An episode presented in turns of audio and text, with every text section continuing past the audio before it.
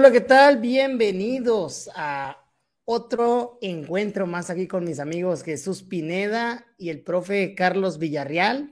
Es un gusto estar con ustedes. El día de hoy tenemos un tema muy interesante en este día tan especial, ¿no? El día del director de escuela. Entonces, el día, para celebrar este día, vamos a hablar sobre liderazgo y asesoría. ¿Cómo están mis estimados amigos? Profe Carlos, Hola, ¿qué tal, maestro Andrés? Eh, doctor Jesús Pineda. Pues con el gusto de compartir nuevamente con ustedes, con todo el auditorio, los maestros que ya eh, nos acompañan por aquí, que ya están en el chat dejando sus saludos. Maestros, no olviden lo importante que es, pues, generar su, el con los compañeros eh, directores, ATP, supervisores y en general para los docentes, porque a pesar de que es un tema así un poquito especial, felicitando a los directores en su día, se, festeja el día del director en algunos países el día de hoy, así es que felicitándolos y con un tema especial para ellos, pero que creo que es de interés para todos los docentes. Entonces, con el gusto de saludarlos, de aprender con ustedes, maestros, y de compartir.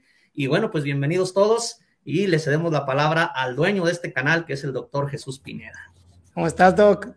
Hola, hola amigos, amigos Andrés, Carlos, bienvenidos a este su canal. Gracias por seguir acompañándonos, por seguir eh, compartiendo la experiencia que ustedes tienen y lo más importante, eh, lo que se vive en la práctica. Efectivamente, ya lo compartían nuestros amigos, que el día de hoy se conmemora a nivel eh, internacional lo que es el Día del Director, esa persona fundamental. Fíjense que hace un momento yo leía un famoso meme y decían, feliz día aquel de te encargo tu planeación, ¿sí? Porque pareciera que el director eh, cumple una función administrativa, pero no es así. ¿Qué tan importante es esta función del directivo en las escuelas para lograr una escuela efectiva, para lograr realmente que el Consejo Técnico Escolar funcione y permita un intercambio de experiencias y una, eh, un ambiente democrático. Entonces, ese es el tema que el día de hoy les vamos, les vamos a compartir. No olviden escribirnos aquí en el chat de qué parte de la República nos acompañan. También no olviden regalarnos su like, que de esa manera nos permiten que YouTube recomiende este material. Y algo también fundamental, que nos compartan sus experiencias, que nos digan cómo se vive en sus escuelas de los diferentes niveles de educación básica, que cuál es la función, cuál es el trabajo que lleva a cabo su director, su directora, y más que el día de hoy, pues estamos festejando ese, esa, esa función, y les decía, esa función que permite un camino, eh, trazar un camino y lograr las metas y los objetivos de nuestras, de nuestras escuelas. Muy bien, muy bien. Sí, están ahí ya comentando mm, desde dónde nos acompañan. Un saludo a todos, ¿no? Y es muy importante esta parte en que comenta Jesús, que nos compartan también sus, sus experiencias. El día de hoy es, vamos a hablar de liderazgo y yo creo que partiríamos o debemos de partir de qué es el liderazgo, mi querido Jesús, mi querido Carlos, desde el punto de vista de cada uno y pues va a ir, ir construyéndolo, ¿no? Yo creo que el liderazgo tiene que ver con la capacidad de una persona para influir en los demás a realizar ciertas acciones que tendrían que ver a lo mejor con una visión que tengas tú o que compartas con un grupo de, personas, ¿no? Digo, es una, una concepción muy básica y muy, muy burda en la cual creo que podemos abonarle mucho para irla desarrollando. Carlos. Aquí va activando el micro. Y bueno, yo, yo, maestros, les voy a compartir una, pues una definición, ¿no? Más que nada de un libro que, eh, pues a mí me, gusta bastante y que tengo el honor de haberlo recibido de las manos de José Weinstein. José Weinstein, eh, directivo chileno que en su momento, pues estuvo, o podría ser, podríamos verlo como era Silvia Smelkes en el, en el extinto INE como es en este momento eh, la maestra Telvina Sandoval, él en el Ministerio de Educación chilena, yo tuve la oportunidad de hacer una estancia ahí en Santiago y trabajar con, con este señor, José Weinstein, que nos regala este libro que se llama Liderazgo Educativo en la Escuela, Nueve Miradas. Y en las nueve miradas nos define eh, un autor que se llama Bush. Liderazgo nos lo define de la siguiente manera, maestros. Dice, proceso de influencia que conduce al logro de objetivos deseados. Ojo, ¿eh? Proceso de influencia que conduce al logro de objetivos deseados. Los líderes exitosos desarrollan una visión para sus escuelas basada en sus valores personales y profesionales, articulan esta visión en cada oportunidad e influyen sobre su propio equipo y otras personas involucradas para compartir esta visión.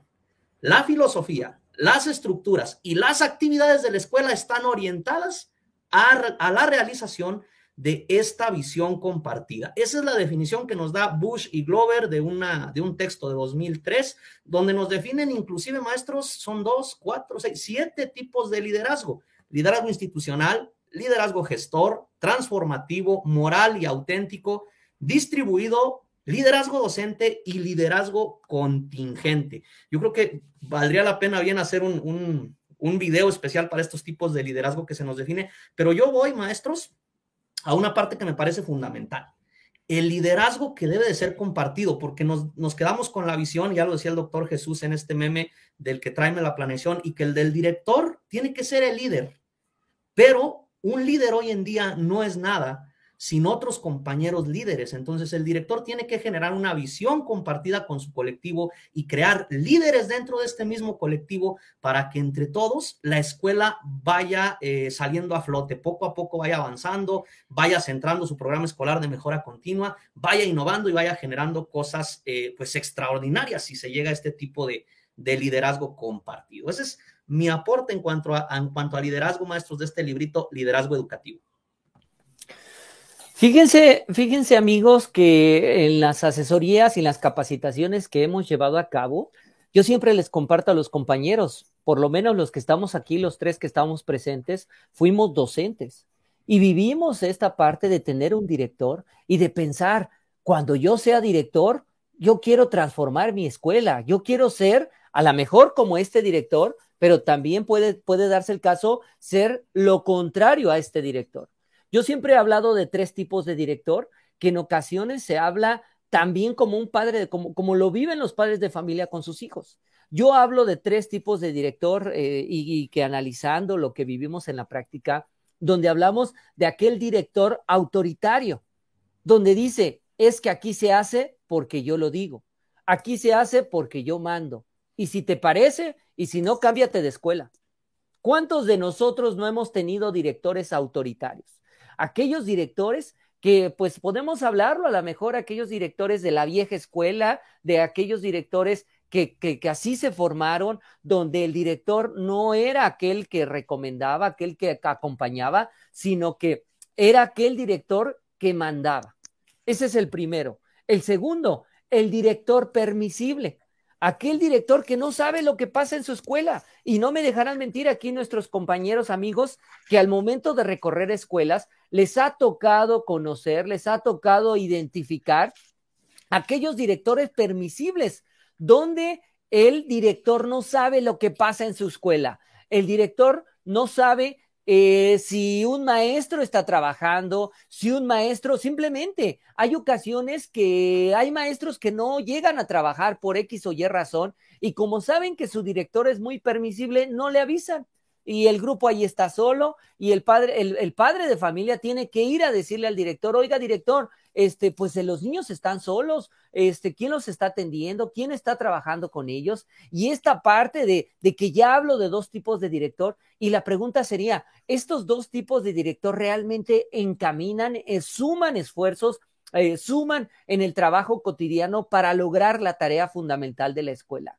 Y voy con este tercer director que todos quisiéramos tener en nuestras escuelas, que todos buscamos también y que nosotros, si somos docentes, tenemos que abonar para que realmente exista un director de, democrático, un director que permita la participación de todos, que la fomente, pero también que conozca lo que pasa en toda la escuela, que llega al salón de clases, que observa, que acompaña el trabajo del docente y si existe una dificultad, no está fiscalizando, está eh, asesorando sobre lo que está haciendo el docente, pero también conoce lo que pasa, lo que vive en el salón de clases. Porque si hablábamos del autoritario donde dice, pues aquí está mi oficina y desde aquí controlo.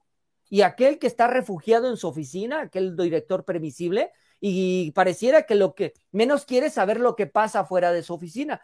Pero este director democrático tiene que conocer todo lo que pasa en su escuela. Y bien lo decía ahorita Carlos, tiene que compartir ese liderazgo, tiene que fomentar, lo habían comentado, la participación de todos, tiene que dialogar con los, con los padres de familia, tiene que dialogar con los alumnos para que realmente conozca y tenga el pulso de lo que pasa en la escuela, para que cuando llegue el Consejo Técnico Escolar realmente se logre analizar lo que pasa en la escuela. Y también participe de manera activa en el Consejo Escolar de Participación Social para que de esta manera permita una relación dentro de la función del directivo, dentro del consejo técnico y el consejo escolar de participación.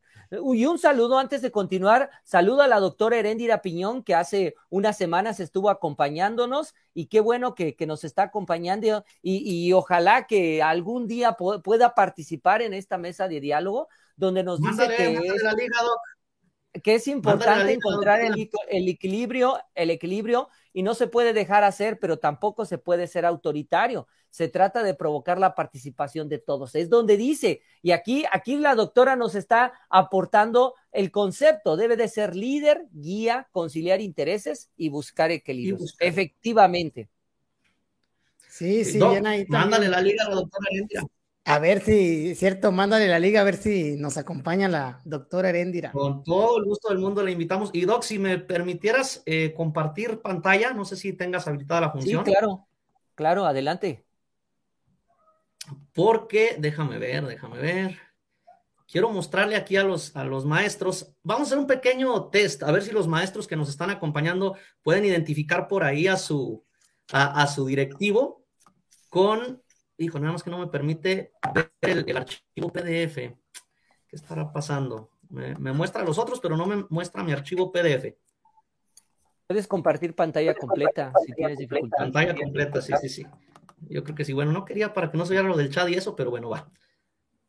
Nada más me confirman, por favor, Doc, que este podamos compartir. Ya, ya, eh, ahí está. ahí está. Perfecto. Según yo, tengo un PDF donde dice estilos de, liderazgo. Es un diplomado que llevé hace algunos años. De hecho, creo, si no mal recuerdo, lo trabajé también con la doctora Heréndira en uno de los cursos que, trabajamos este, en conjunto. Y es la tabla de estilos de, de liderazgo. Ahorita tú mencionabas tres tipos de directores o tres tipos eh, de estilos de liderazgo de un docente. Entonces, yo aquí en esta tablita, Doc, si pueden apreciarlo, vamos a estar analizando cinco tipos y en ellos vamos a encontrar también al directivo o al tipo de líder que nos mencionaba la doctora Heréndira. Los que están ahí en el chat, maestros, si son tan amables también de, por favor, hacer la analogía junto con nosotros, el ejercicio para ver qué tipo de director, de supervisor, qué tipo de líderes hay en su escuela, porque un líder no necesariamente tiene que ser un directivo. Entonces, el primero es, aquel que deja hacer, que también se le conoce separado o evasivo. Corresponde a una gráfica uno a uno, maestros, que es el uno de tarea baja y relación baja con los docentes. Esta tablita llega hasta el número 9. Entonces, el punto más bajo, calificación 1-1, dedica poco esfuerzo por lograr los objetivos de la institución. O sea, no le interesan los objetivos de la institución, realmente te pide el programa escolar de mejora continua, ve los objetivos, metas y se acabó. Trata con poco interés los problemas humanos, resuélvalo usted. Generalmente espera muy poco o nada de sus colaboradores. Tienen una visión pesimista de pronto de los compañeros maestros. Está poco tiempo en la escuela, pone a la gente en sus puestos y deja que trabajen solos sin lineamientos claros. Es aquel que te dice, eres director, en el caso de un supervisor, eres director, encárgate de tu escuela. ¿Puedes o no puedes? Para eso estudiaste, para ser un director, para que tú te encargues de la escuela y a mí no me molestes. O un directivo que le dice al grupo, encárguese usted, al maestro del grupo, encárguese usted de su grupo y a mí no me moleste porque yo soy el director. Evita comprometerse y se apega literalmente a los reglamentos y políticas. Eso sí, los maneja eh, prácticamente al dedillo y puede decir, si no haces esto, te va a pasar esto. Vamos al número dos, un directivo autócrata, maestros corresponde en la gráfica 9.1, que indica baja relación y mucha tarea. También se le llama estructurador o orientando a la tarea. De mucha importancia, da mucha importancia, perdón, al orden, a la estructura, a los resultados, pero muestra poco interés hacia su personal y se mantiene lejos de ellos. Es un poquito frío. Prefiere sacrificar al personal para conseguir altos resultados, aquellos que de pronto les llamamos los negreros maestros, y delega muy poco, todo lo quiere hacer él. Aquellas personas que eh, creen que si no está él presente, las cosas no salen bien. Ama el control y los controles. Para todo, oficio, memorándum, documento. Rígido, normas y políticas por encima de todo y no acepta sugerencias y opiniones de sus colaboradores. Un director muy cerrado, un directivo cerrado. Vamos al paternalista. Este está muy padre, este muchos lo quieren tener, pero es un arma de doble filo. En la gráfica, 1.9 igual y se le conoce como centrado en la relación o para ganar aceptación. Aquel eh, director que muestra alta preocupación por el personal, pero poca atención a la conducta de tarea. Necesidad de popularidad y afecto, es decir, a él le interesa que su colectivo lo quiera y que su colectivo le muestre afecto, maestros.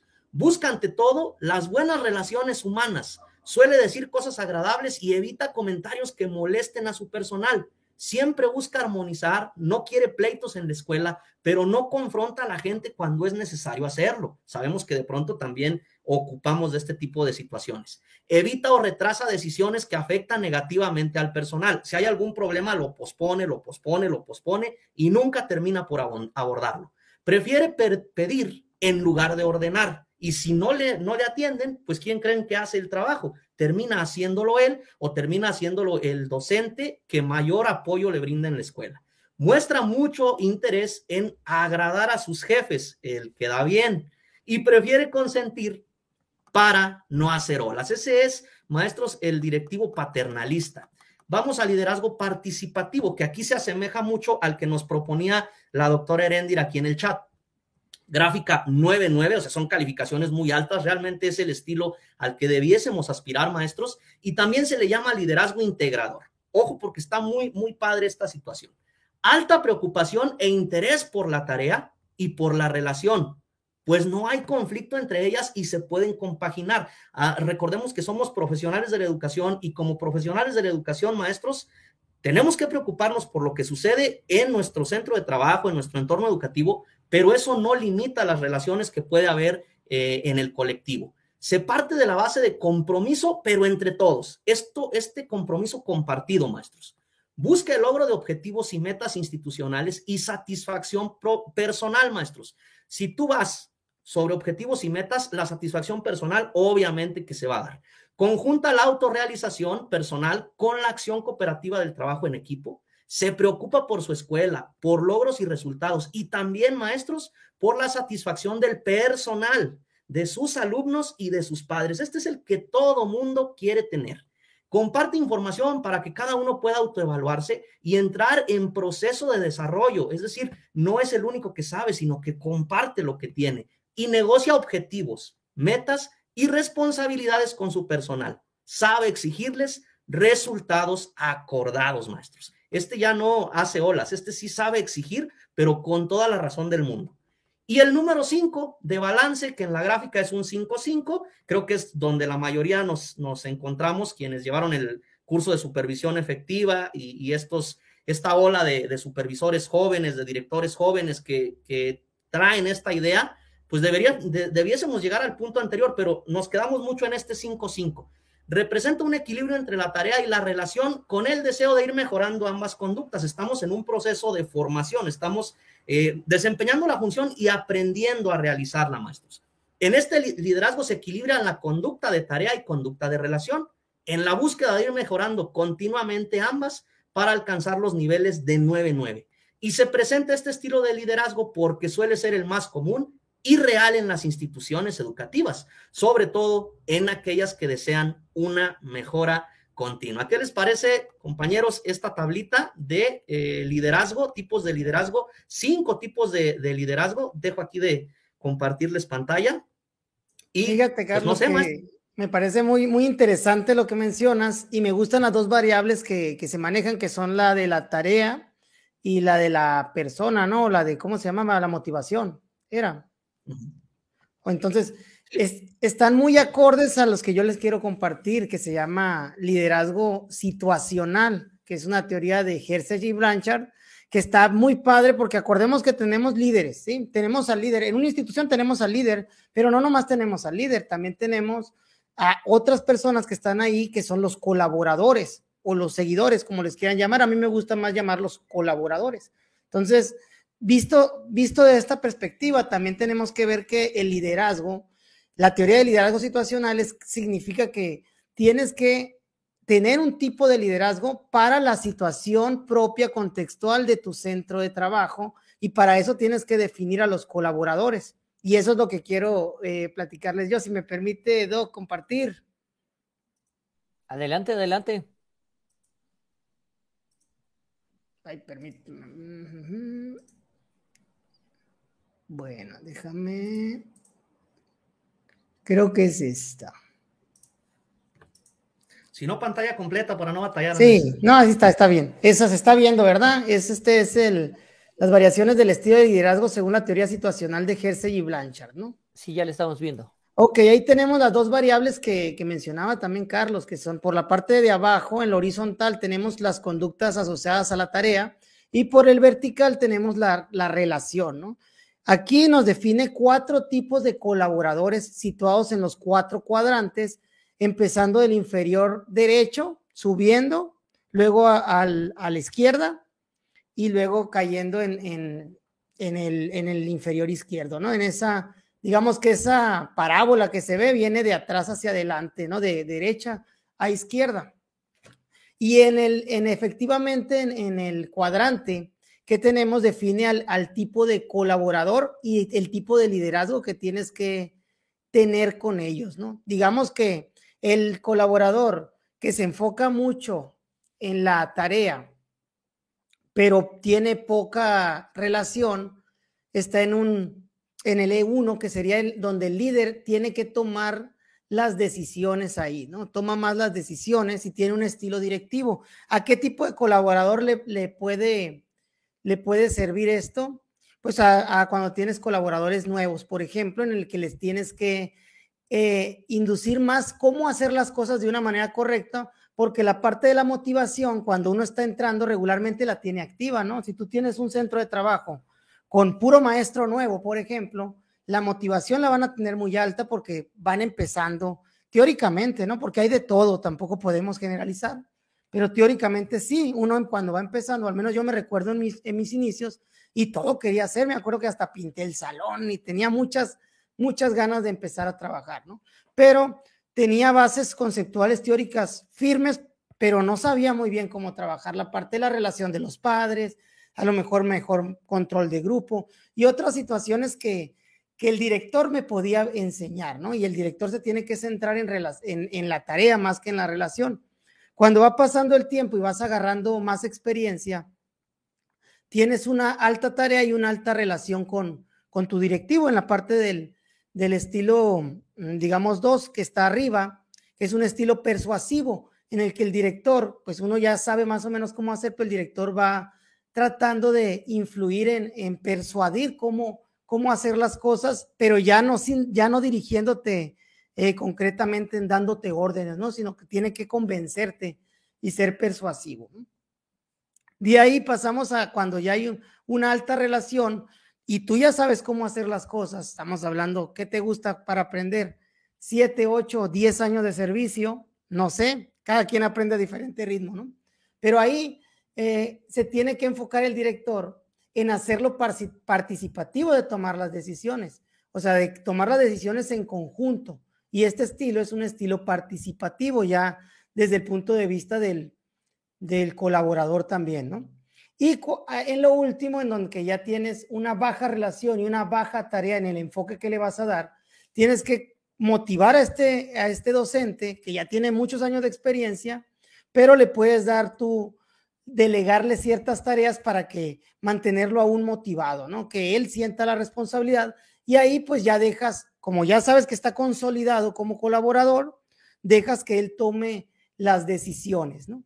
ya respalda las decisiones que él toma, ya no en participación, sino como él, como él propio, como él solo, ¿no?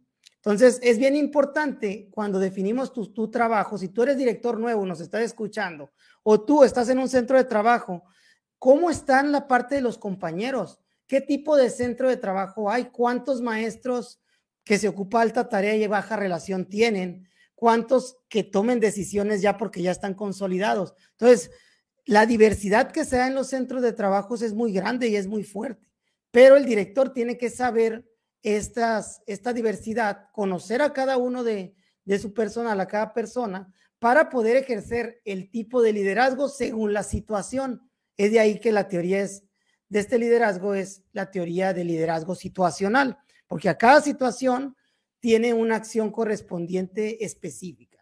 Entonces, eh, si se fijan, son las dos mismas variables que manejaba aquí el profe Carlos, y me da gusto, ¿no? Que hablemos eh, en el mismo idioma. A mí esta teoría situacional, la verdad, me abrió mucho los ojos porque me hizo ver que en aquel entonces que yo era supervisor, tenía un equipo de directores y también los pude situar en estos cuatro cuadrantes para crear mi estrategia de liderazgo, viendo al liderazgo ya como, como el accionar de influenciar en ellos para determinar mi visión o la visión compartida que teníamos como zona.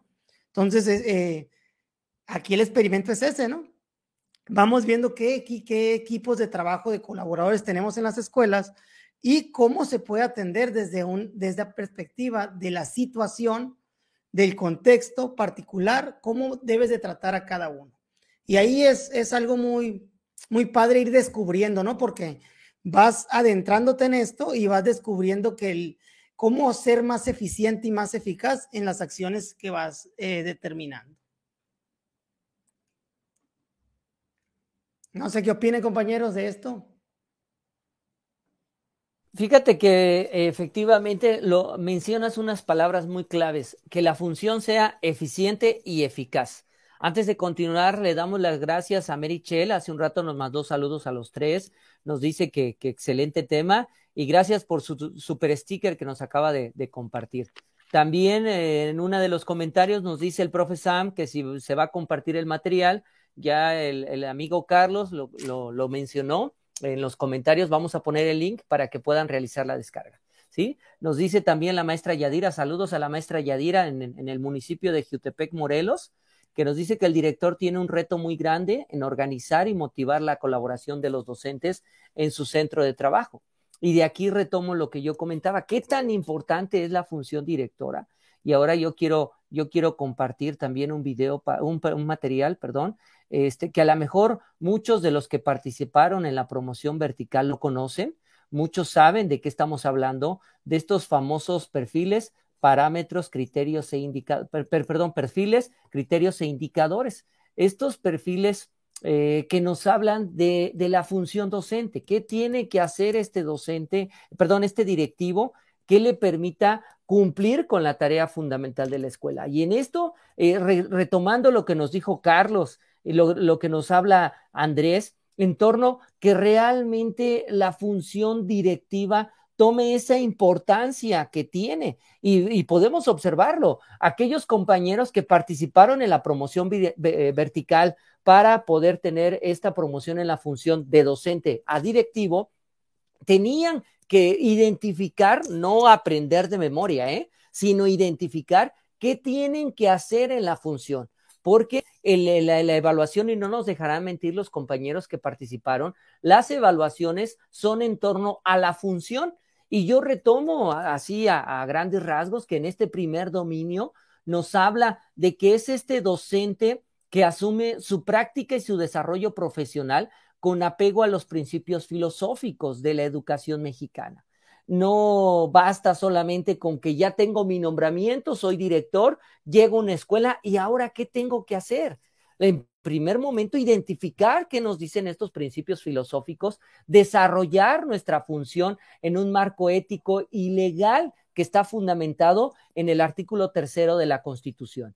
En el dominio número dos nos habla que reconoce la importancia, qué tan importante es la función del director para poder construir de manera colectiva una cultura escolar, saber cuáles son las características de la escuela. Y aquí también la, pregunta sería, ¿el director sabe dónde, estaba, dónde está ubicado? ¿Sabe cuáles son las características de la escuela en torno a el contexto, en torno a las características de los alumnos, a las características de los docentes? Yo hace un momento hablaba que decía un meme por ahí, felicidades eh, por el, por el aquel de, te encargo tu planeación. y no caer en solamente un tema administrativo. No solamente la función del director es aquel que representa a la escuela, aquel que participa en, en eventos importantes de la comunidad, sino que aquel que realmente toma la relevancia que tiene su papel y de qué manera lo tiene que lo, lo, lleva a cabo en la práctica, identificando las características del contexto. En el tercer dominio que nos habla que realmente este director es organizado, organiza el funcionamiento de la escuela. ¿Cuántos ¿A cuántos no nos ha tocado observar aquellos directores que no son organizados y derivado de la falta de organización se da un exceso de carga administrativa donde ya nos, pido, no, nos pidió algún documento y se lo entregamos tres hasta cuatro veces de diferente manera pero con la misma información. Y aquí es en torno a esta falta de organización entonces, en este tercer dominio nos dice que realmente el director tiene que, estar organizado para lograr un buen funcionamiento en su escuela y de esta manera cumplir con la tarea fundamental de la escuela, que es el aprendizaje de los alumnos, pero también identificar cómo es el proceso de enseñanza de los docentes. Esta tarea, de, ya lo hemos mencionado, no debe de recaer solamente en, en situaciones administrativos, sino que tiene que ir más allá, tiene que tocar a fondo. Y ya lo compartí hace un momento, Carlos, y yo lo escribí en el chat. Vayan comentando, vayan compartiendo cuál es el tipo de director que son ustedes si tienen la función, o si no, cuál es el tipo de director que tienen ustedes en las escuelas. Ya lo decía también Andrés, que a partir de lo que nos comparte, él analizó su propia práctica como directivo y de qué manera le permite eh, mejorar y, tener un mejor impacto en el trabajo cotidiano que se tiene que hacer en las escuelas desde esta, desde esta importancia de la función directiva. Y ya en el último nos habla de que debe el director propiciar la corresponsabilidad, lo que yo hace un momento mencionaba, que realmente este director debe de lograr tener una comunicación con el Consejo Técnico Escolar, un buen funcionamiento, pero también con el Consejo Escolar de Participación, pero también aquí nos dice este cuarto dominio, las autoridades educativas. Tiene que tener una comunicación con el supervisor, con las autoridades del municipio, con las autoridades estatales, para poder llevar a cabo las gestiones y saber qué le toca al, director como parte de estas gestiones, porque también aquí hemos vivido situaciones y no, no me dejarán mentir, lo vivimos en el año 2017, por lo menos del centro al sur del país, lo que fue este sismo de, del 19 de septiembre del año 2017. Y si este director no sabe cómo se tiene que, que proceder, si este director no ha llevado capacitaciones, si este director no está relacionado con los comités del Consejo Escolar de Participación, entonces la escuela no va a tener esta corresponsabilidad, porque recuerden, en la actualidad, los resultados y el trabajo que se tenga en la escuela no solamente es de los maestros de grupo, no solamente es del trabajo que están haciendo unos cuantos compañeros, no, la, corresponsabilidad es de todos. ¿Y quiénes somos todos? Los alumnos, los padres de familia, los docentes, los directivos, los supervisores, los jefes de, de sector y las autoridades estatales. Todos somos corresponsables en los resultados educativos. ¿Cómo ven, amigos? Oye, Doc, así es, tienes, tienes muchísima razón. Y bueno, hemos expuesto ya la parte teórica de el buen liderazgo, el buen directivo. Pero vamos un poquito a la empiria, vamos realmente a las experiencias que tenemos en el aula y vamos a la realidad educativa, porque hay comentarios extraordinarios aquí de los maestros. Dice la maestra Elizabeth Durán, por ejemplo, todo directivo debería saber cómo debe ser un buen líder para trabajar por el bien de toda la institución. Y el maestro que, que está aquí como bandido Joel, no olvidar que en México no existe una oferta formativa específica previa a tomar el cargo por el que el director escolar, por lo que el director escolar, perdón, debe aprender a dirigir en la cotidianidad de su práctica. Entonces, eso pasa en el país. Tenemos eh, una oferta formativa para directivos muy pobre.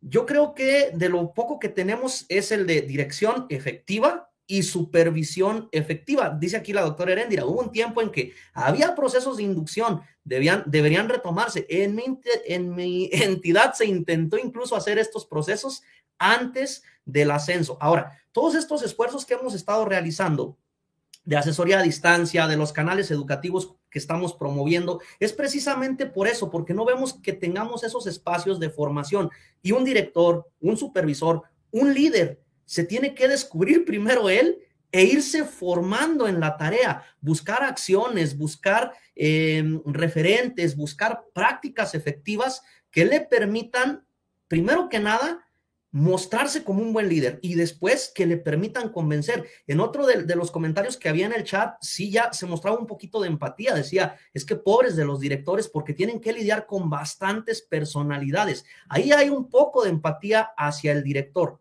Pero ¿qué falta? Que el docente también diga, es que no nada más mi director debe de ser el líder. Yo también puedo ser un líder. Yo también soy un líder en mi grupo, con mis padres de familia, con el contexto que, en el que me desenvuelvo, con mis compañeros maestros, porque tenemos docentes que te arrastran a los, a los compañeros al poder, al, lado de la fuerza, o te los jalan al lado oscuro de la fuerza, haciendo la analogía con, con Star Wars, ¿no? Y, y en este sentido, maestros, Qué complicado, qué complicado es encontrar un equipo de trabajo eh, de líderes positivos. Y cuando lo encontramos, es cuando decimos, ¿cómo le hace esta escuela? ¿Por qué todo le sale bien a esta escuela? Porque tenemos en su mayoría líderes positivos, líderes que jalan hacia el trabajo y líderes que tienen una visión compartida, que partió obviamente de un directivo, que posiblemente está compartida por el supervisor escolar y que está apoyada, no, no vamos con esas viejas prácticas de que aquí yo soy el que manda y quiero ver el avance en el programa de estudios.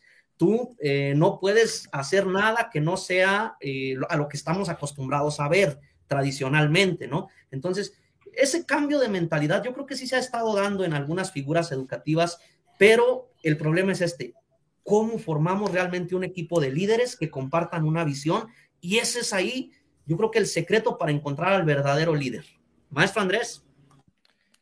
Sí, fíjate que voy a retomar el, comentario de la doctora Heréndira, en el que yo, porque coincido totalmente cuando dice que la función directiva es la más difícil de todo el sistema educativo. Yo la comparto porque el director realmente la gran responsabilidad que tiene al estar enfrente de una escuela, con padres, con maestros, con estudiantes, más el edificio, eh, eh, infraestructura y demás, es mucha, ¿no? Entonces, en la parte de liderazgo sí se tiene que compartir, sí tiene que uno trabajar, saber armar equipos de alto rendimiento, digamos, al trabajo, y, eso va a depender mucho del liderazgo, ¿no? Creo yo.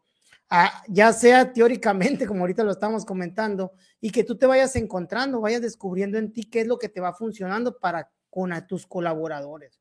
Entonces, sí es bien, bien, bien complejo, la verdad, pero se puede, se puede. Y para los directores que van empezando, si yo les pudiera dar un consejo, es que abran bien los ojos y las orejas, que vean y escuchen primero todo lo que, lo que es su contexto, tanto de padres como estudiantes como los maestros, ¿no?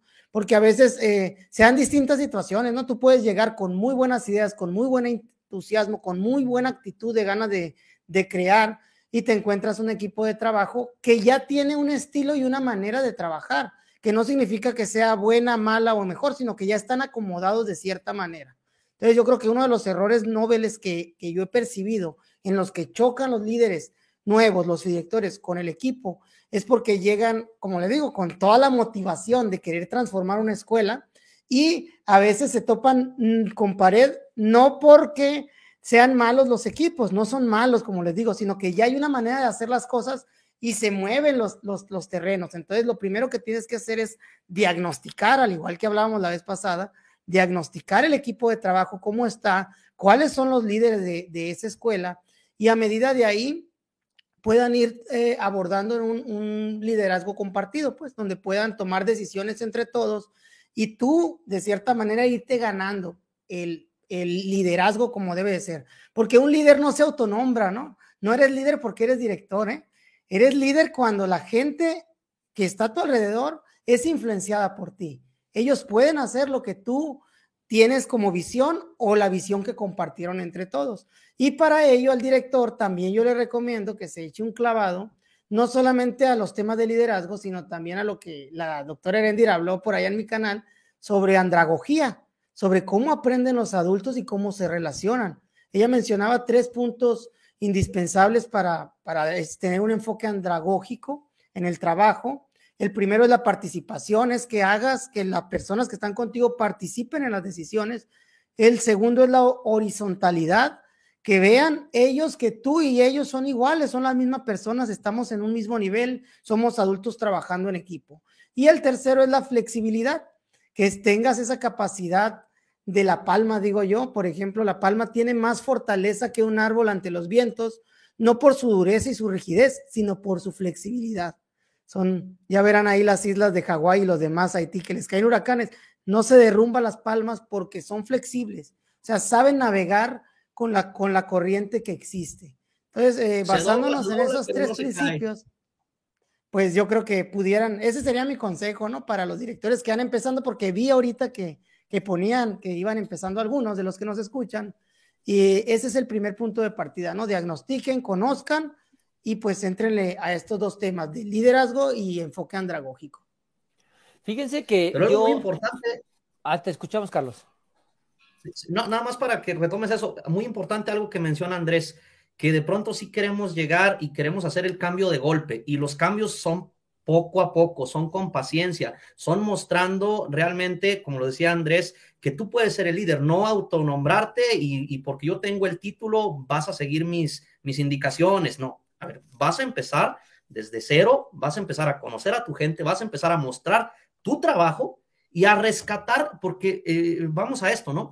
No todo lo que se hace está completamente bien o completamente mal. Entonces vamos a rescatar lo bueno y vamos a tratar de identificar áreas de oportunidad que vamos a poder apuntalar, que vamos a poder eh, ir eh, minimizando y buscar nuestros puntales, quiénes van a ser esas personas en las cuales nos vamos a apoyar. Hablemos de la supervisión. Tu asesor técnico pedagógico tiene que ser uno de esos puntales fuertes que van a estar ahí contigo siguiendo esta visión para hacer un cambio. Después, en tus docentes, en cada escuela, debes de procurar tener también un aliado efectivo que comparte esa visión y que empiece a jalar, a, retirar del lado oscuro de la fuerza a los compañeros docentes, pero poco a poco. O sea, no, no vamos a llegar con una varita mágica y a realizar un, un cambio completo, un cambio de fondo.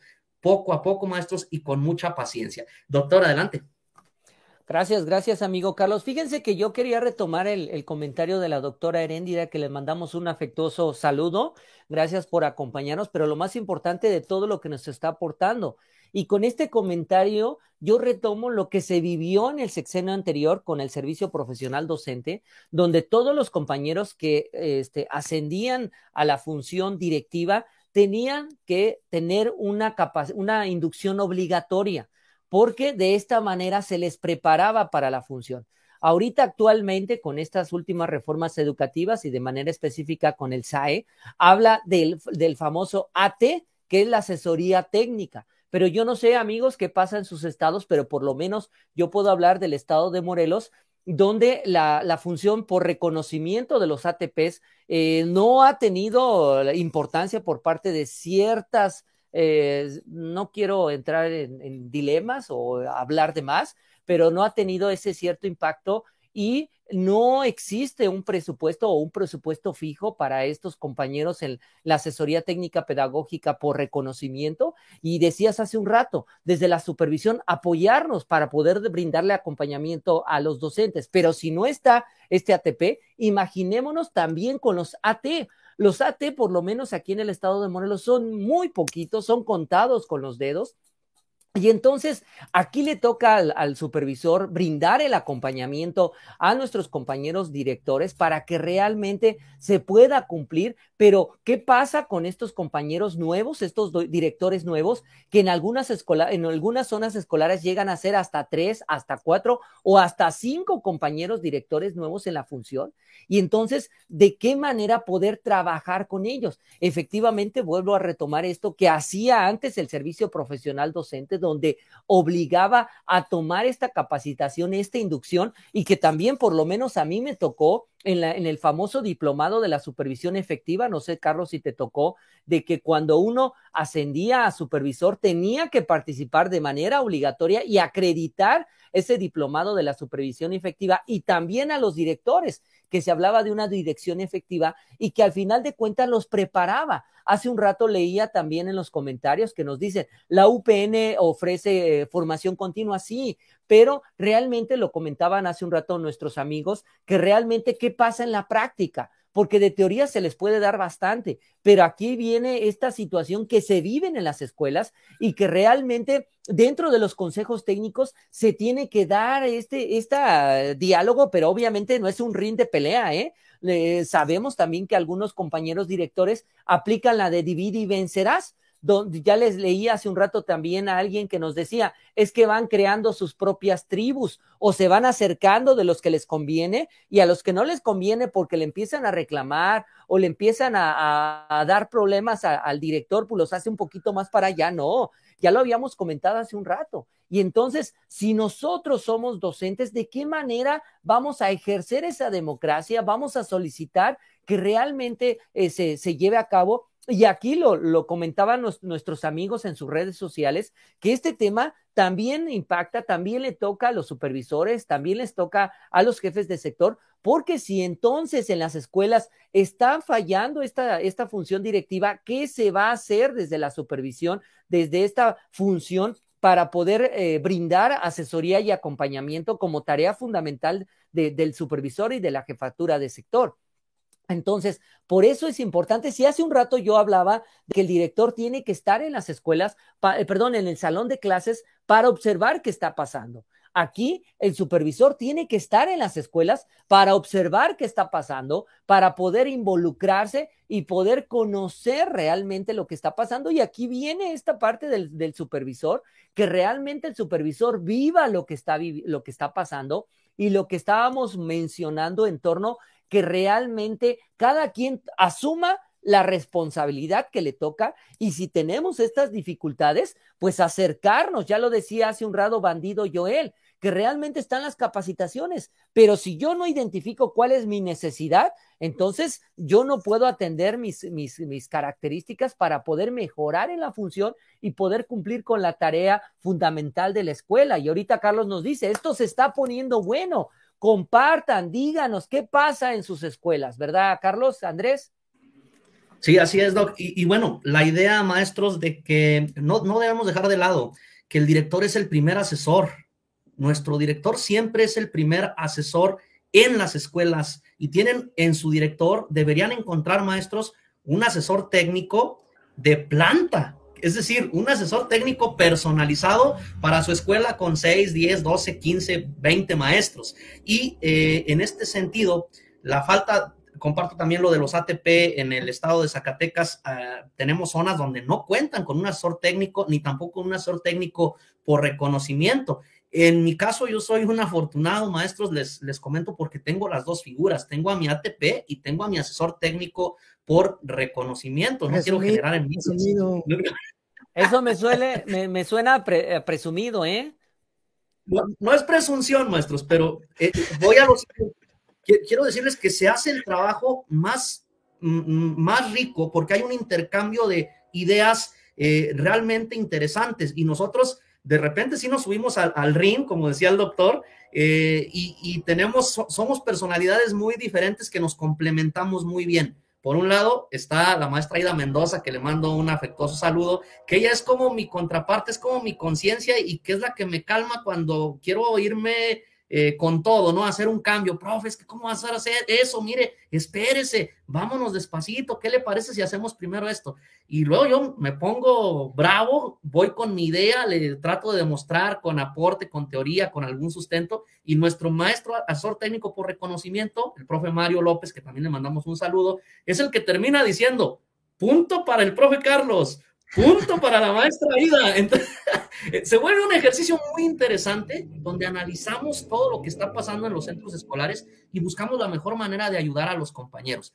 Si no se cuenta con este, con este apoyo, el supervisor, como líder educativo, maestros, tendría que formar en su consejo técnico de zona a directores, asesores, porque de pronto, tanto director como supervisor, como asesor técnico, nos enfocamos y secretaría nos encadena con lo administrativo y tenemos que tener dentro del liderazgo esa flexibilidad como las palmas que, nos mencionaba Andrés, de decir, híjole, ¿hasta dónde lo administrativo es más importante que lo académico, que lo pedagógico, que lo educativo y que el estar cercano a nuestros colectivos? Una vez que tú vas a las escuelas y ves cómo están tus maestros de contentos, que te reciben con gusto, que están con ganas y con, con, con ese deseo de que estés cercano a ellos, es cuando te das cuenta que el supervisor tiene que estar en las escuelas no en los papeles, no en lo de cooperativas que ahorita nos trae de cabeza, no en, tanto documento y documento y documento. Y tenemos que darnos ese espacio y ese tiempo para visitar y estar en las escuelas y convencer también a nuestros directores de que sean eso, el primer asesor, maestros. Maestro Andrés, adelante. Sí, tomas un, tema muy importante y también me, brilló, Ari, el tema que, quiero mencionar sobre la educación socioemocional también del líder educativo realmente el líder educativo o el director, que estamos hablando de directores y de líderes al mismo tiempo, y bien lo decía un comentario ahí muy bien que, pues que me estaba citando, ¿no? Que no porque tengas el nombramiento de director eres el líder, te lo tienes que ganar. Es una persona al final de cuentas, ¿no? Igual que tú, igual que yo, igual que todos, y tienen su corazoncito, se dice normalmente también, pues eh, tenemos que aprender como docentes, a los que nos escuchen, a ponernos también en el lugar del director para saber cómo se está sintiendo o qué es lo que está pasando. En el momento que entra la empatía, que es una habilidad socioemocional, mejora la relación, mejora la relación y puedes entablar un, diálogo eh, proactivo que te va a llevar a una solución armónica. Entonces, eh, partiendo de esa parte de que el líder también educativo tiene que tener un, alta, vamos a decir, habilidad socioemocional, tanto para las relaciones o aprender a, relacionarse, como para ver hacia adentro de sí mismo. Lo retomo de la parte que hice de la conciencia que, mencionó ahorita, que tiene su conciencia. Qué padre, ¿no? El maestro Carlos, que tiene una persona que le ayude a, hacer conciencia en, en su tarea. El líder tiene que desarrollar esa vocecita en sí mismo, ¿no? Y tener esa conciencia para saber, como dijo, dudarlo, pues realmente vale la pena realizar esto o cuál es el peso de aquí o de allá y poder tomar las decisiones eh, más adecuadas. El líder, recordemos, que se mide en las tempestades. Al momento de tomar las decisiones es donde sale el líder que llevas dentro. Al momento que tú tengas que tomar una, una decisión, no en la organización, que sí es importante, no en, en las órdenes, no en pasar la información, porque a veces nos convertimos en gestores, como dicen, en hacer trámites y demás, sino en el momento de, los trancazos, ¿no? A la hora de ponernos duros ahí, es cuando mides el liderazgo, cuando hay una emergencia en, tu escuela y tú tomaste las decisiones y eres responsable de ellas. ¿Qué tan buen líder eres? Pues va a depender de qué tan buenas son las decisiones que estás tomando. Entonces, eh, para ello es bien importante tomar en cuenta todos los puntos de vista, ver todas las aristas de esa situación y pedirle a los compañeros también que están experimentados, pues su punto de vista y entender eso, ¿no? Que va a haber errores. En todo hay errores, todos nos equivocamos y no pasa nada. Estamos en esta vida para aprender de estos errores y ser mejores personas. Entonces, la parte emocional también es muy importante. No tomarnos como líderes o como directores las cosas personales. A lo mejor hay un maestro ahí que pensamos que le caemos mal porque no les gustan nuestras decisiones. No va por ahí, sino que hay un grado de conciencia hacia la acción tenemos que ver qué es lo que está pasando realmente en el centro para, pues, para tomar las decisiones y entablar el diálogo y crecer, ¿no? Es bien importante porque al final puede ser que sí, sí le caes mal, pues, pero no es la primera opción, no, tiene que ser la primera opción. Tienes que ir primero a, bueno, a no tomarte las cosas personales saber que somos un equipo y todo se construye, ¿no? Entonces, eh, por ahí va, ¿no? Por ahí va. Profesionalmente, que quede en lo profesional. Sí, que quede en lo profesional, así es. Pues. Fíjense, fíjense, amigos, fíjense amigos que, que, yo quiero retomar. Eh, a mí yo recuerdo muchos eh, videos, muchos materiales que se dieron en el sexenio anterior y que nos ayudan a clarificar el trabajo de la función directiva y de la supervisión. Y yo no se me olvida, en verdad que la tengo muy presente, a la maestra Alba Martínez Olivé, que fue subsecretaria de Educación Básica en el sexenio anterior, eh, cuando iniciaba, y que recuerdo que en sus conferencias, en un taller que hubo con los supervisores, varios supervisores les decían, es que se supone que en aquel eh, el sistema básico de mejora hablaban de una condición que era la descarga administrativa y que ahora aún seguimos hablando de esta utopía de la descarga administrativa y en aquel momento Martínez Olivé decía, pues es que les puedo quitar un documento o un trabajo administrativo y llegan tres, les quito dos y les llegan dos. Y así lo vivimos, así lo viven los compañeros docentes, los compañeros directivos, y que luego en ocasiones dicen, maestro, eh, dicen al director o dicen al supervisor, este, ¿qué le interesa más, el aprendizaje o los temas administrativos? Siempre cuando me hacen ese comentario, yo les digo, lo que nos importa es que los alumnos aprendan dejemos de lado los temas administrativos, pero con esto no se quiere decir que la planeación no se haga, que la planeación no se entregue, porque la planeación permite identificar que realmente el docente está organizado. Y aquí viene dos, dos momentos fundamentales, que el maestro prepare su, su, clase con esta planeación, pero también que la implemente porque aquí es donde toca este papel fundamental del director, donde realmente conozca qué pasa en las escuelas, que revise esta planeación, que sepa, conozca qué está trabajando el maestro o maestra y cuando visita el salón de clases, si no lo está implementando como tal, no va a ir a fiscalizar, no le va a ir a decir, oye, a ver, ven, y casi, casi regañándolo, mire, aquí en esto administrativo me dijiste que ibas a hacer esto. No, a ver, preguntar. A lo mejor es un tema anterior que los alumnos estaban interesados y que le está dando continuidad, o que ahorita en temporada de lluvia los alumnos mostraron un interés por conocer el ciclo del agua, o etcétera, etcétera. Pero por eso es fundamental que el director, el director se involucre y que este tema administrativo no le demos tanto peso como realmente pasa en las escuelas y que realmente el, director, y no me dejarán mentir amigos, que luego el director tiene ahí una lista de cotejo a la entrada de la dirección y tiene todos el nombre de los maestros y palomita porque me entregó planeación, palomita porque me entregó concentrado de evaluación, palomita porque este, entregó los productos del consejo técnico. Y ahí la pregunta sería, director, ¿Realmente sabe si se está implementando la planeación? Director, ¿realmente sabe si los alumnos están aprendiendo? Porque asignar una calificación numérica es fácil. Lo difícil es poder identificar qué pasa en ese proceso y voy al consejo técnico. Que el consejo técnico no sea una carga administrativa donde solamente le pido los productos y ya le pongo una palomita porque ya me lo entregó.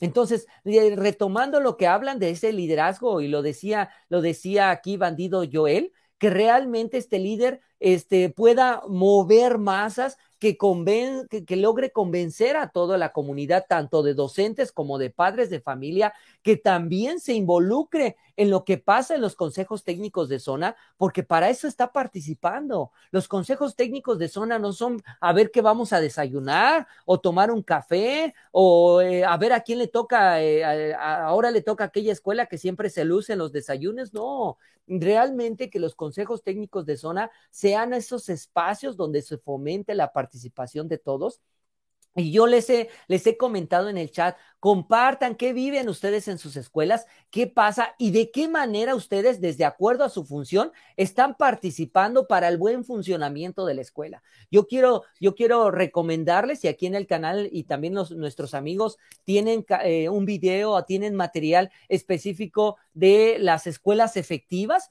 donde en las escuelas efectivas se habla de realmente qué tenemos que hacer en torno a estas 11 características de las escuelas efectivas de Pam Sammons y que en verdad si hacemos y damos pie a esto, yo también leía que decía Bandido Joel, es que no, no existen las recetas, lo, lo, dice aquí, no, no existen las recetas infalibles, es exactamente.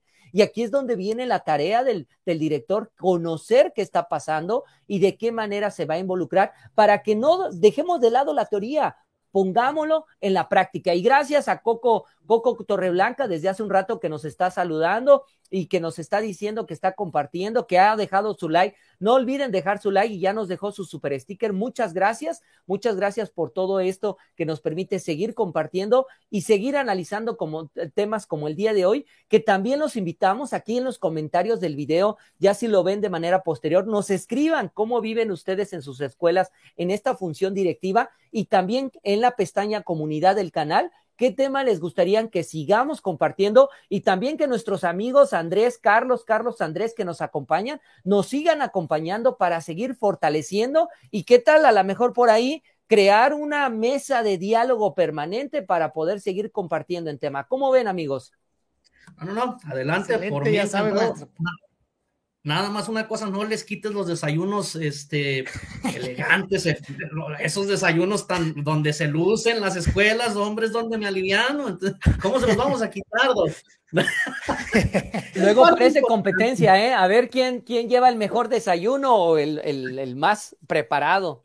Sí, sí, sí, sí. Yo voy a, yo, yo voy a esas escuelas, al Consejo Técnico Escolar, ahí les pido que me den chance para trabajar con los colectivos este, multigrado, maestros. no, no es cierto, pero eh, yo creo, maestros, que aquí tenemos que verlo de manera, nuevamente, volvemos al terreno profesional, en la medida en la que ya nos convenzamos de que realmente somos profesionales de la educación, que formemos estas comunidades profesionales de aprendizaje, en esa medida los liderazgos van a surgir, los liderazgos se van a complementar y vamos a tener la escuela que queremos. Y hablando de estas situaciones de, la, de la, escuela que queremos, maestros, pues hay muchísima teoría, ¿no? Ya, ya decía el doc a Pam Sammons, tenemos a Andy Hargreaves, tenemos a, eh, a Linda Darling Hammond, tenemos, uy, no, tenemos un montón de, de, de, a Michael Fulham, por ejemplo, que nos habla de todos estos tipos de liderazgo, de estos tipos de escuelas efectivas, de cómo trabajar con colectivos escolares, pero yo apelo a los docentes. Yo realmente quiero también retomar el tema y, y dejarles la bolita a los docentes. ¿Por qué, maestros? Porque el director ocupa mucho apoyo, muchísimo. Ya lo decía la doctora Herendira, es tal vez, tal vez es la, función más demandante, porque tienes que lidiar con tus compañeros docentes, tienes que lidiar con eh, padres de familia, tienes que lidiar con supervisor, con autoridades, con gobierno, con sociedad, con un montón de personas. Entonces, si el director y del diario, eso es del diario, no falta del diario que vaya el alumno llorando, que vaya el alumno a dar su queja a la dirección, que vaya el profe, que vaya la maestra, que vaya el padre de familia, eh, que llegue el presidente municipal y les pida el apoyo, que llegue el delegado del pueblo y les pida el apoyo para determinada situación. Y es el director, a final de cuentas, el que tiene que dar la cara por todo esto. Los docentes, de pronto, nos enfocamos tanto en el grupo, y hablo como docente, Doc, eh, y amigo Andrés, nos enfocamos tanto en el grupo que de pronto eh, nos olvidamos de esa empatía que debiésemos tener con la función del director y decimos, es que el director, ¿por qué no está? Pues porque está atendiendo otro compromiso. Y es que el director, ¿por qué no me hace caso a mí? ¿Por qué nada más aquel docente? ¿Por qué esto? ¿Por qué aquello? Y no le damos eh, gusto a, nuestros compañeros, pero sí necesitamos, o yo le pediría a los docentes que seamos un poquito más empáticos con nuestros directivos, que nos acerquemos, que apoyemos, que le preguntemos realmente, oye, diré, eh, con esa apertura, me inquieta, ¿por qué te vas? Ya si el DIRE les, comparte y, pueden eh, llegar a un acuerdo, eh, el salir de dudas ambos, bueno, ahí empezaría un diálogo, pero no es como que rápido juzgar, nada, no hace nada, está en la casa. Llegó tarde de seguro porque se quedó dormido, tal vez pasó a supervisión. Entonces, un diálogo abierto. Creo que el liderazgo también se basa mucho en el diálogo. Y no sé, amigos, si nos vamos directo a lo de asesoría, ¿cómo ven? Sí, sí, amigo. antes que nada, yo te quisiera sumar eh, con lo que está hablando de lo que tiene que atender el, director, le sumaría la cuestión de infraestructura que una noche antes tembló, o también los vendedores ambulantes, o también aquel taquero que se pone afuera de la escuela y que al momento que está lavando toda esa, todo ese desperdicio, puede entrar a la escuela y todavía esa parte de seguir, de seguir conflictuándonos, ¿verdad? Sí, que la llavecita que se descompuso, que el candado, que la puerta que ya no abre, etcétera, etcétera. Entonces, es un lío la dirección. Así es, oigan, amigos, y no se olviden seguir a nuestros, a nuestros compañeros y nuestros amigos. Aquí está apareciendo Andrés Morales 1, su canal de YouTube, donde tiene sus pláticas, sus charlas, también sus materiales. También a nuestro amigo Carlos Villarreal, prof, prof Carlos Villarreal G, eh, lo encuentran, simplemente eh, le anotan en YouTube, le anotan en Google y ya saben que Google es una maravilla porque ahí encontramos todo, ¿verdad? Sí, pásense al canal del maestro Andrés, del compañero aquí Andrés Morales, suscríbanse maestros, por favor. Ya vimos felicitar al Doc Jesús, que ya tiene sus 38 mil suscriptores. Felicidades por este nuevo logro. Nosotros vamos creciendo, son canales todavía eh, que van en crecimiento. Yo estoy cerca de los 10 mil suscriptores, maestros, así es que por favor, sote, pásense a los canales del, del maestro Andrés Morales y de un servidor para que se suscriban, para que estén al tanto también de los materiales. Y la idea que estamos madurando que cabe, cabe aclarar, no es una fórmula pedagógica, aquí salió ese comentario, pero sí es, sí es un trabajo entre los tres, nos hemos complementado muy bien y tenemos a un cuarto invitado que, bueno, el día de hoy no pudo acompañarnos, pero eh, queremos hacer una mesa de, de diálogo, de debate en torno al, terreno educativo, al ámbito educativo, cosas educativas que estamos seguros que al compartir con ustedes, pues les van a ser de mucha utilidad y que a nosotros también nos van a ayudar obviamente a crecer de manera profesional. Muchas gracias a la zona escolar 57. Saludos. Saludos, saludos al amigo Miguel González de la zona 57. luego, Luego he platicado con él y le digo, maestro Miguel, ya lo ubican como el maestro de los PDF. Si ustedes no siguen al maestro, al maestro Miguel en, Facebook, hay, hay, mucho material que comparte el maestro Miguel en PDF y que en verdad nos ha facilitado el presentar y el compartir la información porque lo prepara en infografías que nos permite entenderlo con pocas palabras.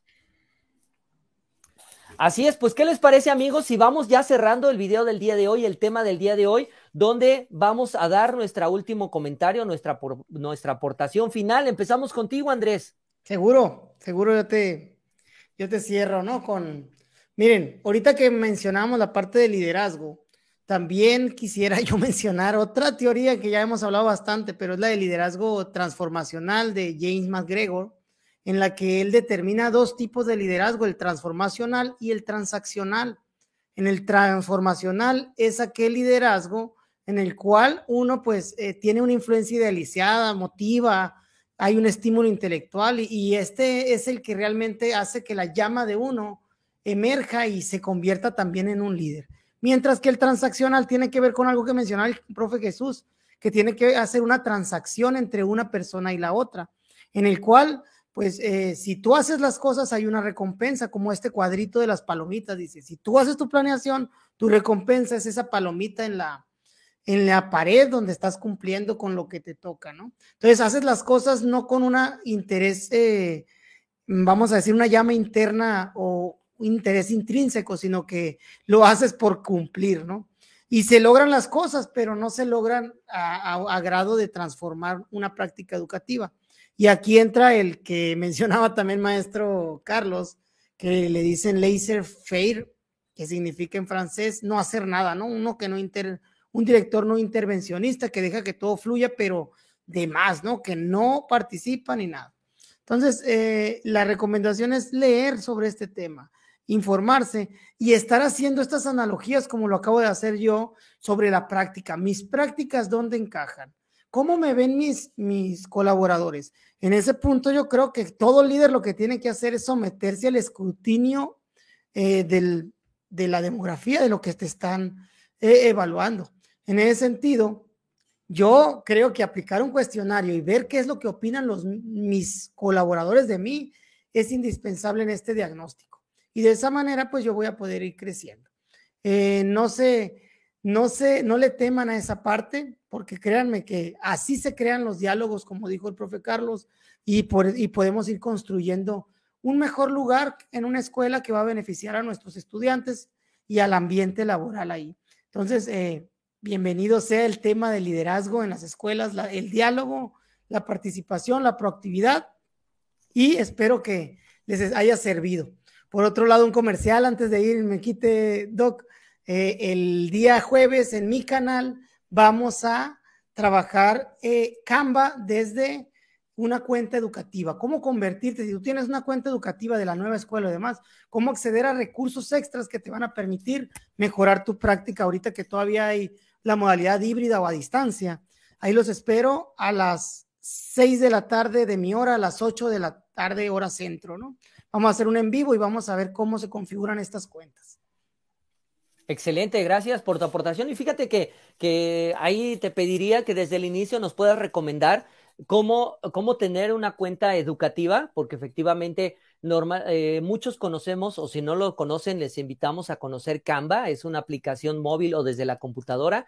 Y si ustedes tienen una cuenta educativa, pueden, pueden acceder a contenido exclusivo de, de premium, de pago, y que al ser educativo tiene una infinidad de material, ¿verdad, Andrés? Así es, y es lo que vamos a ver, ya teniendo la cuenta educativa, ¿cómo? Porque te la tienen que validar, ¿no? Entonces tú tienes tu cuenta y haces un proceso, pero ahí les voy a explicar paso a paso ese día y les voy a enseñar unos tres recursos muy importantes que pueden favorecer a la práctica, tanto directiva, supervisión, como la docente. Va que va, muy bien. Eh, amigo Carlos, te escuchamos. Gracias, Doc. Bueno, cerrando el tema, maestros, eh, liderazgo, un tema muy complejo, un tema que pues de pronto nos podría, eh, repito, remitir a la figura de supervisor, a la figura de director, a la figura de, los puestos que están arriba de, los docentes.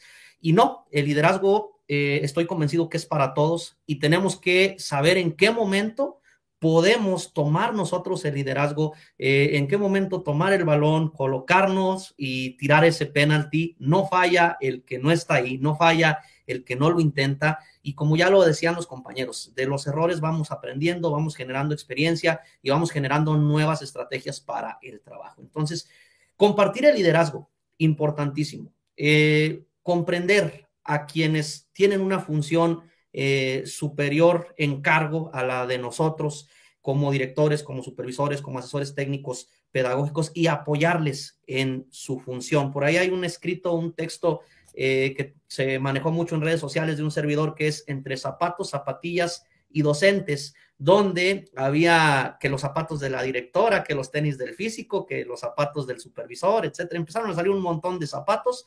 Yo hice un texto que se llama Entre zapatos, zapatillas y docentes, se ha compartido muchísimo, ya no sé cuántos eh, este, vistas tiene por ahí el texto, pero tiene que ver mucho con eso, maestros, que cada calzado ofrece algo, cada uno de nosotros está para ofrecer alguna situación específica, el docente en su grupo, para sus alumnos, para sus padres de familia, para sus compañeros, el director para la escuela, para el colectivo, para las autoridades, el supervisor en su entorno, el físico en su área, el ATP en la suya. Entonces, todos tenemos una función. Y decía yo en ese texto, no imagino una zapatería que su eslogan de venta sea denigrar a uno de sus zapatos para vender más otro.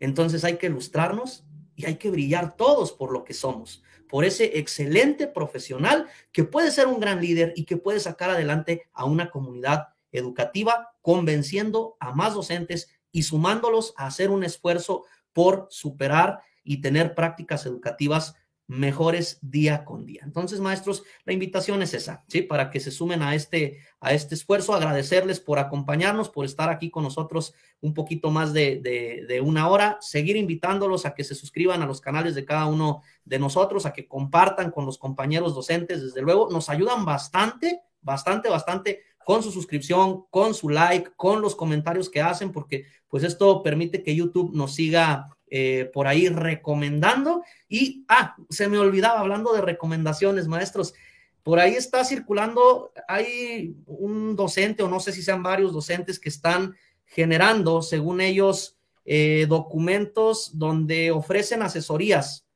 por parte de eh, edutuber o personal reconocido, donde traen, por ejemplo, a la doctora Heréndira, a la maestra Claudia América, anda el nombre de un servidor por ahí, eh, yo no sé si ellas trabajen, pero yo no trabajo con ninguna, eh, con ninguna institución que ofrezca mis servicios. Yo a donde me invitan regularmente, pues estamos ahí participando.